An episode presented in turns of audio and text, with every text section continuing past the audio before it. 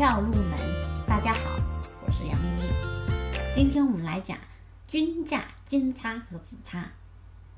均价金叉，涨势开闸；均价死叉，股价向下。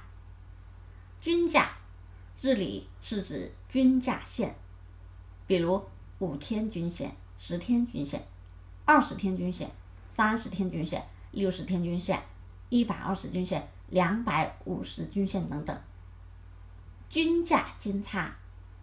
如果均价线在这个低位或者中位开始形成金叉，那么上涨行情才刚刚开始。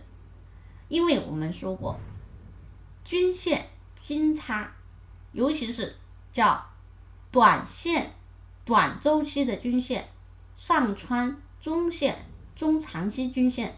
形成的金叉，它代表后市的行情还要继续看涨。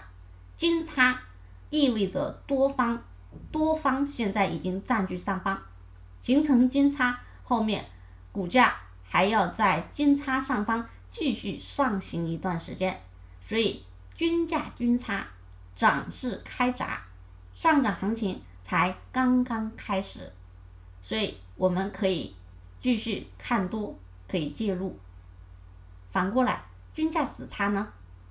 如果五天均线、十天均线、三十天均线或者六十、一百二十、两百五十天均线，它们形成的是死叉信号。比如五天下穿十天，三十天下穿六十天，年线、半年线，它们都形成死叉，均价线死叉，说明股价。还要继续向下，因为死叉代表空方的力度非常强，空方力度非常强，均价线又向下又死叉，那么行情继续看跌，继续看空，这个时候我们就要规避风险，减仓出局或者先出来。好，这是今天分享的均价线金叉和死叉，更多股票知识可以查看文字或者留言。